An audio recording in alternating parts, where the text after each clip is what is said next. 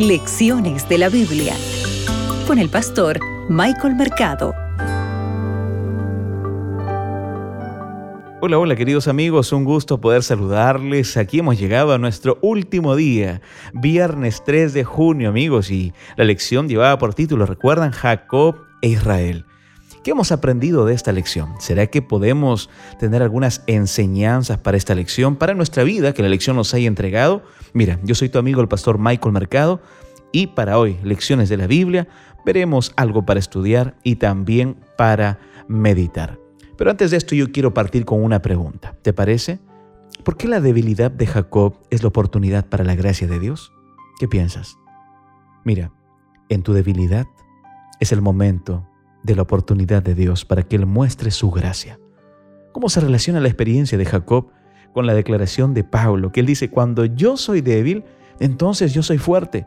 Esto podría parecer una ambivalencia, un oxímoron, algo incorrecto, ¿verdad? ¿Es débil o es fuerte? Pero recuerda, aquí en la palabra de Dios en 2 de Corintios, el capítulo 12, el versículo 10, dice esto.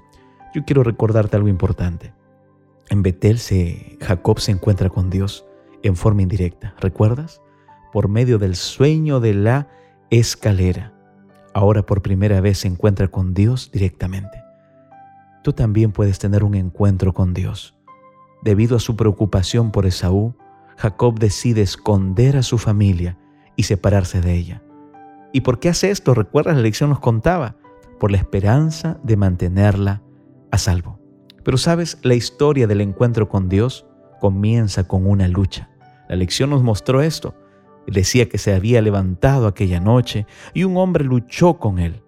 La identificación que hizo la Biblia de su agresor como un hombre insinúa la misteriosa identidad del adversario de Jacob.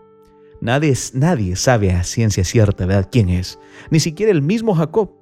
Esta extraña característica nos presenta la naturaleza trascendente de este individuo.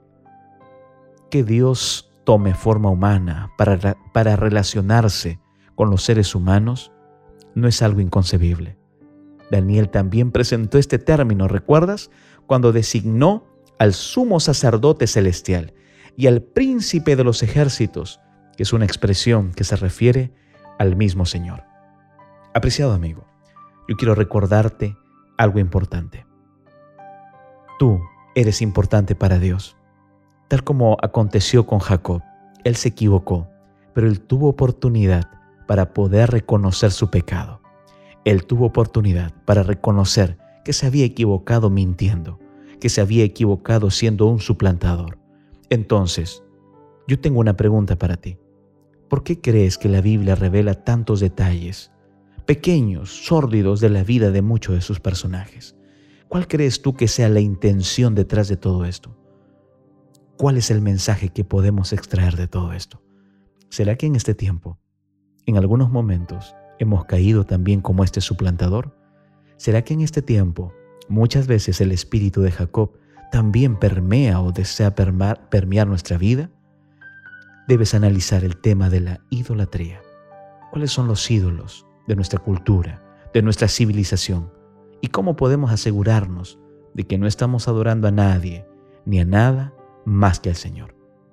Mi oración hoy día es para que tú y yo podamos solamente rendir la verdadera adoración a Dios. Que tengas una feliz semana, un feliz sábado y que Dios te bendiga. Acabas de escuchar Lecciones de la Biblia con el pastor Michael Mercado.